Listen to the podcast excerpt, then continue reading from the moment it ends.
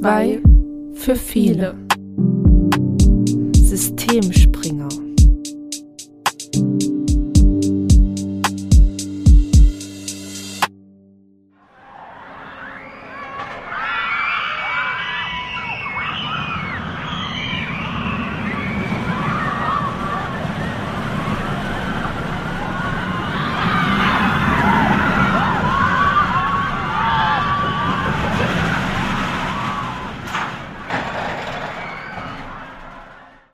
Eine neue Runde, eine neue Wahnsinnsfahrt. Bitte alle einsteigen. Möp, möp.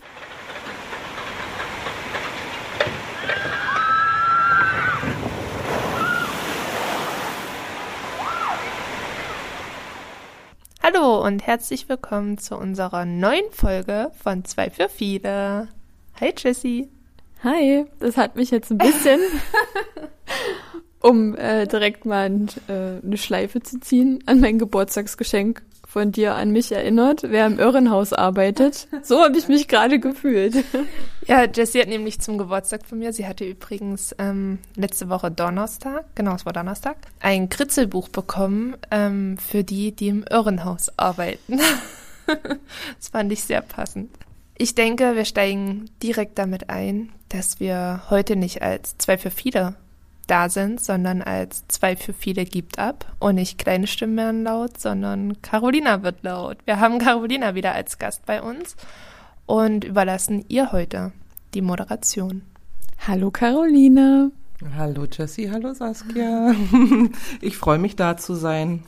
Und ich bin ein bisschen aufgeregt. Ich hatte noch nie die so ein großes Amt, dass ich hier ähm, heute moderieren darf. Ich gebe natürlich mein Bestes.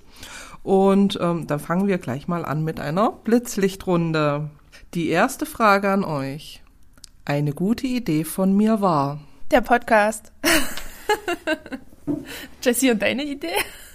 Die neue Kaffeemaschine. Ja. und dass ich somit eine alte bekomme, worauf ich mich sehr freue.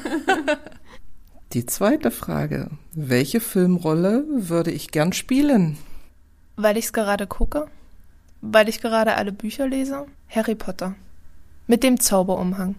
Das wäre meins. Unsichtbar sein, schauen, zaubern können und trotzdem immer der Held sein.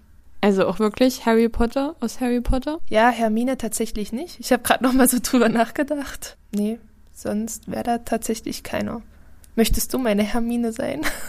Aber natürlich. Ich lese auch so gerne. Und du bist der kluge Kopf. Würde dir was einfallen? Auf jeden Fall die Baby aus Dirty Dancing. Das ist mein absoluter Lieblingsfilm. Zig Millionen Mal geschaut und äh, ich habe eine Wassermelone getragen. Das wäre mir tatsächlich zu viel Romantik. Mhm. Da wäre ich raus. Patrick Swayze anschmachten, oh. ja, toll. Das war so immer mein Traummann, als ich Ah, doch. Dann kommen wir zur letzten Frage der Blitzlichtrunde. Womit war ich in den letzten Tagen gut zu mir? Neue Frage, gleiche Antwort mit meiner neuen Kaffeemaschine. da wir uns gerade in den Herbstferien befinden, war ich gut zu mir mit dem Entschleunigen. Also mhm. wirklich, letzte Woche hatten wir ein Ferienprojekt, zu dem wir in einer anderen Folge was sagen werden. Das habe ich sehr genossen, weil es wirklich schön war mit der kleinen Gruppe. Und auch einfach dieses ich komme dreiviertel vier nach Hause und nutze die Zeit mit dem Zwerg und nicht, ich laminiere mhm. das noch, ich bereite jenes vor, sondern entschleunigen und Zeit genießen. Na dann, starten wir einfach mal. Was haben wir vor? Ich habe für euch heute einen Fall mitgebracht. Den würde ich gern einfach mal mit euch besprechen. Ich lese einfach mal die Geschichte vor.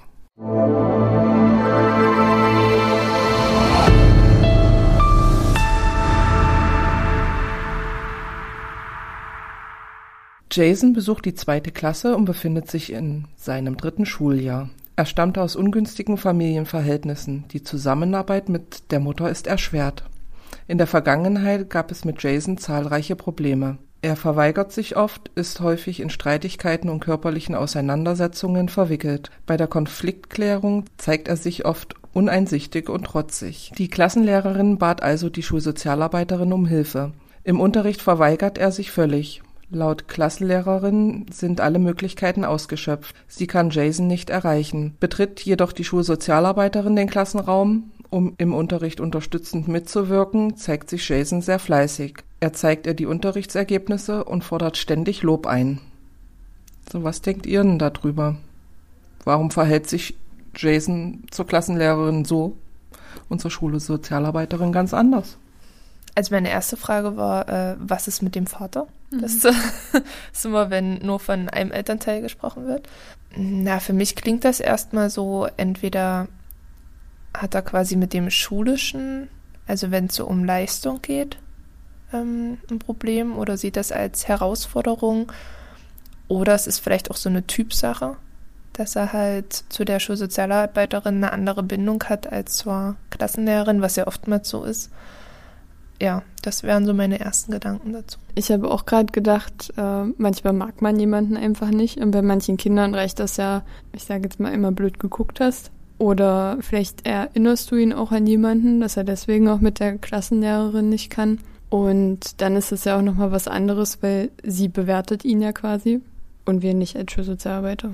Naja, und auch dieses Meckern. Also als Lehrer musste halt auch mal meckern und ich meine, der sitzt wahrscheinlich Grundschule, ähm, hast ja meistens ein, zwei Lehrer, also ist ja viel Klassenleiterunterricht und ja, wahrscheinlich ist da auch ihre Gedulds, ihr Geduldsfaden einfach viel kürzer, weswegen sie dann mal schneller sagt, ähm, Jason, gut jetzt, hör auf, was du als Schulsozialarbeiter ja nicht hast. Ich führe mal fort. Die Schulsozialarbeiterin möchte nun versuchen, mit Hilfe eines Belohnungssystems Jason dazu zu motivieren, im Unterricht gut mitzuarbeiten. Diesbezüglich gab es ein Einzelgespräch mit Jason, in dem die Schulsozialarbeiterin ihm erklärte, was von ihm erwartet wird und wie er selbst sein Verhalten einschätzen und entsprechend dokumentieren soll. Jason soll positive Smileys sammeln, welche in einem Kalender geklebt werden. Die Schulsozialarbeiterin besprach mit ihm dann mögliche Belohnungen für eine bestimmte Anzahl an positiven Smileys. Die Auswertung dieses Planes findet wöchentlich statt. Würdet ihr es genauso machen? Ich habe mich jetzt gefragt, wer gibt ihm die Smileys? Für mich klang das jetzt so, als ob Jason das selber einschätzen muss. Das mhm. finde ich schwierig. Mhm. Das, also ich kenne das bei uns aus der Schule so, dass die Lehrer das einschätzen. Ähm, wie war der Tag, wie waren die Stunden, je nachdem, in welchem Kontext sich das Ganze befindet. Und Ziele wurden ja festgesetzt. Da muss ich halt auch immer sagen, da finde ich in der Grundschule sind immer ein, zwei Ziele ausreichend. Mhm. Also drei ist Obergrenze, aber eigentlich finde ich, sollte man oder sollte das Kind jede Woche ein Ziel verfolgen und nicht mehr. Und kleinschrittig. Ja. Also nicht zu groß, weil sonst ähm, ja, funktioniert es ja auch nicht. Mir stellt sich generell die Frage, wie die Belohnung aussehen soll. Da habe ich für mich gar keine Erfahrungswerte, wie man den Schüler dann belohnt mit seinem Verhalten. Mm, nein, das kann eigentlich unterschiedlich sein. Du musst halt gucken, auf was äh, springt das Kind sozusagen an. Das kann ja was nicht materielles sein, wie ähm, was weiß ich, eine Spielstunde zum Beispiel, wenn das geht und abgesprochen ist. Oder mal einen Hausaufgabengutschein, sowas gibt es bei uns ganz oft, wo die einmal keine Hausaufgaben machen müssen. Oh, das hätte ich früher auch gern gehabt, Mensch. Oder manchmal ist es auch was Materielles, wie was Süßes oder mhm. ein Spielzeug, aber ich glaube, das wird die Schulsozialarbeiterin mit dem Spielzeug ja eher nicht machen. Ja, oder mal so Kleinigkeiten. Wir haben bei uns zum Beispiel in der Nähe das Tiergehege. Mhm. Dann geht man halt mit ihm in Ferien mal ins Tiergehege oder mal ein Eis essen sowas. Also da sind eigentlich keine Grenzen gesetzt. In den ersten Wochen musste Jason sich erst einmal an den Plan gewöhnen und lernte, mit den Anforderungen und Aufgaben umzugehen. In Gesprächen erklärte er, dass es ihm zwar schwer falle, er aber unbedingt mehr Smileys sammeln möchte, um dann seine Belohnung auch mal zu bekommen. Nach drei Wochen schien er schon viel besser im Unterricht mitzuarbeiten und schaffte es auch, seine Smileys und somit die Belohnungen zu bekommen. Mit der Zeit konnte die Schulsozialarbeiterin dann mit Absprache der Klassenlehrerin nach und nach das, den Belohnungsplan abschwächen.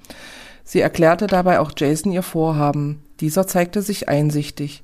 Mit dem Blick auf die dritte Klasse sagte Jason dann auch, er kann jetzt ordentlich mitarbeiten und braucht keine Belohnungen mehr.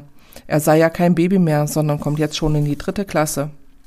Das restliche Schuljahr verlief nach Angaben der Klassenlehrerin sehr gut und Jason schaffte die Versetzung in die dritte Klasse.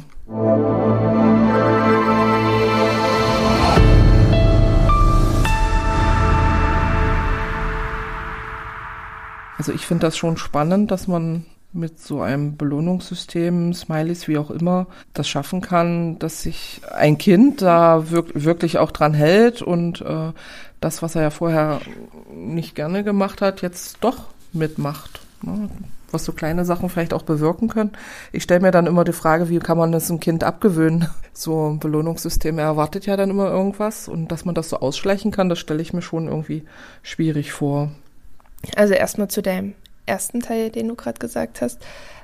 Du bist ja auch Mama und letztendlich ist es ja zu Hause nichts anderes. Also es läuft ja auch ganz viel über Belohnung zu Hause. Also bei uns zumindest. Kleine Belohnungen nett verpackt gibt es ja bei euch sicherlich auch zu Hause. Fällt mir spontan nichts ein. Wenn er immer merkt, dass man ihn da auch unterstützt und liebe Worte sagt, ich glaube, das ist für ein Kind auch sehr viel. Aber Lob ist ja auch nichts anderes als naja, eine Belohnung. Naja, ja. natürlich, na klar. Mhm. Naja, und letztendlich ähm, finde ich, sind das halt auch so Kleinigkeiten. Also, was weiß ich, ist immer schwierig, so ein Beispiel aus dem Kalten zu holen. Aber wenn zum Beispiel das Zimmer aufgeräumt werden soll, dann verpacke ich das halt. Naja, pass auf, wenn du oder wir zusammen, ich meine, meiner ist vier, das Zimmer aufräumen, dann können wir das und das machen, zum Beispiel ein Spiel spielen. Und das ist ja auch nichts anderes als mhm. eine Belohnung. Mhm. Und so ist ja das Prinzip auch, dass mhm. man ja quasi andere Belohnungen durch dieses Smiley-Sammeln ansetzt. Aber letztendlich ist es, glaube ich, das, was man unterbewusst im Alltag auch mit Kindern macht. Mhm. Ja, vielleicht ist es mir auch nicht so bewusst, dass ich, dass ich ihm belohne, weil für mich ist immer so dieses Wort Belohnung immer irgendwas Materielles. Mhm. Ich knüpfe das automatisch immer an was Materielles. Ne? Ich kann mich noch erinnern, ich habe früher von meiner Mama, wenn ich irgendwie eine extra Aufgabe gemacht habe im Haushalt, wie, keine Ahnung, mal das Bad geputzt oder so, weil ich das auch gerne gemacht habe als Kind, aber es war ja nicht meine Aufgabe, konnte ich mir mal ein Didelblatt aussuchen. Oh. ist ja auch eine Belohnung am Ende. Kenne ich auch noch, die Didelmäuse. Ja. Hm. Da kommen Erinnerungen auf. Und dann konnte ich mit Saskia mal tauschen. Ja, in unserem Didel-Ordner. Oh. nee, da bin ich raus. Da bin ich, glaube ich, ein bisschen zu alt schon für. Aber ich kenne noch die Sticker-Alben. Also ich habe zu meiner Zeit immer Stickers getauscht. Mhm. Und am besten waren immer die flauschigen. Ein bisschen flauschig. Oder es gab auch welche, die gerochen haben und so, ja. Das hm. gab's bei Didelblättern auch. ja. Verrückt. ist ja der Wahnsinn. Jessie, erzähl mal, wie würdest du oder wie schwächst du das Belohnungssystem dann in der Schule wieder ab? Tatsächlich arbeite ich gar nicht wirklich mit Belohnungssystem. Also ich weiß, manche Lehrer machen das, aber dann machen die das halt als Klassenlehrer. Wie machst du es denn? Ich mache es auch tatsächlich selber gar nicht. Also ganz, ganz selten. Und wenn, dann ist es meistens so ein automatisches Ausschleichen auch. Also mhm. viel im Gespräch mit dem Kind dann ähm, und ich finde es auch wichtig, das transparent zu halten, warum machen wir das jetzt, weil das Verhalten an mhm. dem und dem Punkt ähm, sich ändern muss. Und wenn sich das Verhalten dann geändert hat, dann eher den Fokus drauf legen, was ist denn jetzt anders, was ist denn jetzt schöner? Ähm, mhm. Guck mal, du bekommst keinen Ärger mehr, es macht viel mehr Spaß, man muss zu Hause nicht so viel nacharbeiten. Und das da dann einfach auslaufen lassen. Bei uns ist tatsächlich ähm, das Belohnungssystem eher durch die Förderschullehrerin, dass die das viel mit den mhm. Kids macht. Ja, ich habe jetzt so ein bisschen als äh, Hundemutti an meinen Hund gedacht. Du lernst ja neue Tricks auch nur über Belohnung eigentlich. Ne? Du gibst ja dann immer Leckerli, wenn was gut geklappt hat. Materielle Belohnung. Ja. oder spielst halt mal, also wirfst dann halt Spielzeug oder so. Das funktioniert ja auch bei einigen. Aber, aber ist das dann nicht schon Konditionierung beim Hund? Oh, jetzt kommt hier. Wie hieß der? Der Pavlischer. Ja. Hat der nicht Konditionierung gemacht? Ja, genau. Ja, aber das ist ja, wenn du zum, also wenn es zum Beispiel Futter gibt und du läutest die Glocke, dass dann der Speichelfluss ist und dann ist der ja auch nur irgendwann bei der Glocke. Da haben wir wieder den klugen Kopf. Auf jeden Fall. So vereinfacht gesagt. Ist das neue Tricks beibringen Konditionierung? Ich weiß es nicht. Naja, worauf ich eigentlich hinaus wollte. in die Psychologie. Gibst du ja am Anfang ein Leckerli auch bei kleinen Schritten und dann später nur noch bei größeren, wenn er den ganzen Trick zum Beispiel kann. Und dann bei unerreichbaren Schritten. Und dann nur noch bei jedem zweiten Mal zum Beispiel, dass er das mhm. Leckerli nicht nach jedem Mal bekommt, sondern nach jedem zweiten Mal zum Beispiel oder nach jedem dritten Mal. dann lässt du es ja nach und nach auch weg. Ist ja wie bei Kindern die Belohnung sozusagen. Um es jetzt mal so am Beispiel zu machen. Und das ist ja bei Belohnungssystemen zum Beispiel auch so, wenn er den Smiley jetzt nach jeder Stunde kriegt und dann merkst du irgendwann, es klappt und dann kriegt er halt nur noch pro Tag ein Smiley oder pro Woche. Und was mir da jetzt auch gerade einfällt, also bei uns haben viele ähm, Lehrer die Muggelsteine, mhm. diese kleinen Glassteine. Da haben die quasi Reagenzgläser mhm. und bei bestimmten Dingen dürfen die Kinder sich dann auch, also meistens ist es an der Tafel ist ja ähm, Ampelsystem, also grün, gelb, rot. Mhm. Da stehen dann die Namen. Und wenn die Kinder fünf Tage lang auf grün waren, dürfen sie sich am fünften Tag einen Muckelstein reinmachen. Mhm. Und da gibt's dann halt auch nach fünf Muckelsteinen diese Belohnung, nach zehn diese Belohnung. Also das kannst du individuell gestalten. Und gerade die Kinder wie Jason, die die Verhaltensprobleme haben, bekommen ja nie diesen Muckelstein. Mhm. Und ich glaube, wenn man das dem Kind, ich meine erst dritte Klasse, dann auch erklärt, dass ähm, das ja jetzt quasi dieses externe Belohnungssystem, also dieses separate, die Vorstufe ist, damit er irgendwann auch mal Belohnungssteine bekommt, mhm. denke ich, ähm, kann er das gut verstehen, damit er dann halt übergeht in dieses Belohnungssystem des Lehrers mit den Muckelsteinen. Mhm. Ich glaube, so könnte man das auch mhm. führen. Logisch und spannend. Ich überlege gerade, ob ich das vielleicht auch bei uns an der Berufsschule einführen könnte. also, was wäre denn da deine, deine Belohnung? Keine Ahnung. da fällt mir spontan nicht so ein. Also ich finde das schon auf jeden Fall spannend. Ich habe immer noch irgendwelche Fragen im Kopf äh, hinsichtlich des Ausschleichens.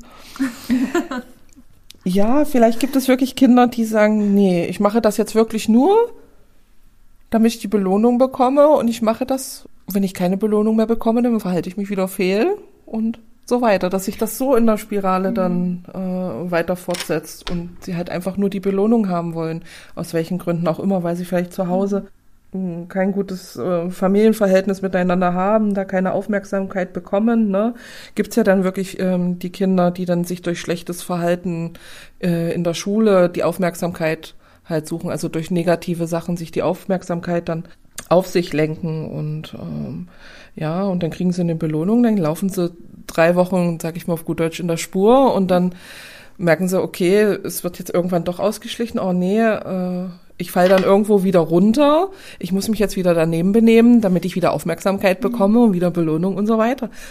Also ich stelle mir das irgendwie gerade so ein bisschen auch schwierig vor. Was ich immer gut finde, ist, das dann zum Schuljahreswechsel ähm, auch auslaufen zu lassen, dem Kind oder dem Schüler, der Schülerin, ähm, das auch so zu verdeutlichen. Pass auf, dieses Belohnungssystem gab es nur in der dritten Klasse. Ähm, jetzt musst du das alleine können. Wenn du in diese Spirale reinkommst, dann würde ich das einfach in großen Schritten, wie Jesse das gesagt hat, handhaben, dass er zum Beispiel, oder also in dem Fall er, ein Smiley nur für fünf gute Tage bekommt, also für eine gute Woche und eine Belohnung erst nach zehn Smileys bekommt. Mhm. Dann hast du ja zehn Wochen, lass davon mal zwei Wochen schlecht laufen, da hast du schon ein Vierteljahr rumbekommen. Mhm. Ich denke, dass das dann auch eine Option wäre. Und letztendlich halt auch einfach die Reflexion mit dem Kind. Also was passiert denn, wenn ich mich so verhalte, wie ich mich bis jetzt verhalten habe und was hat sich jetzt halt wirklich geändert?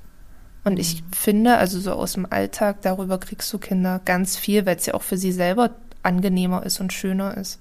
Ach so, ja, meine Frage wäre noch, was würdet, also ich persönlich würde mit der Lehrerin auch, also das Vertrauensverhältnis beziehungsweise ähm, das zwischen Jason und der Lehrerin irgendwas auch passiert, so Kleinigkeiten. Was wären denn da eure Ideen? Also ich würde auf jeden Fall Jason auch nochmal drauf ansprechen, warum er denn nicht ähm, mit der Lehrerin klarkommt. Vielleicht kann er es ja irgendwie beschreiben oder festmachen an einer bestimmten Sache. Und dann könnte man ja gucken, ob man da schon dran arbeiten kann. Ich würde die Lehrer, also es kommt ja, finde ich, auch immer auf die Lehrer drauf an. Du hast Lehrer, da kannst du Jason verstehen.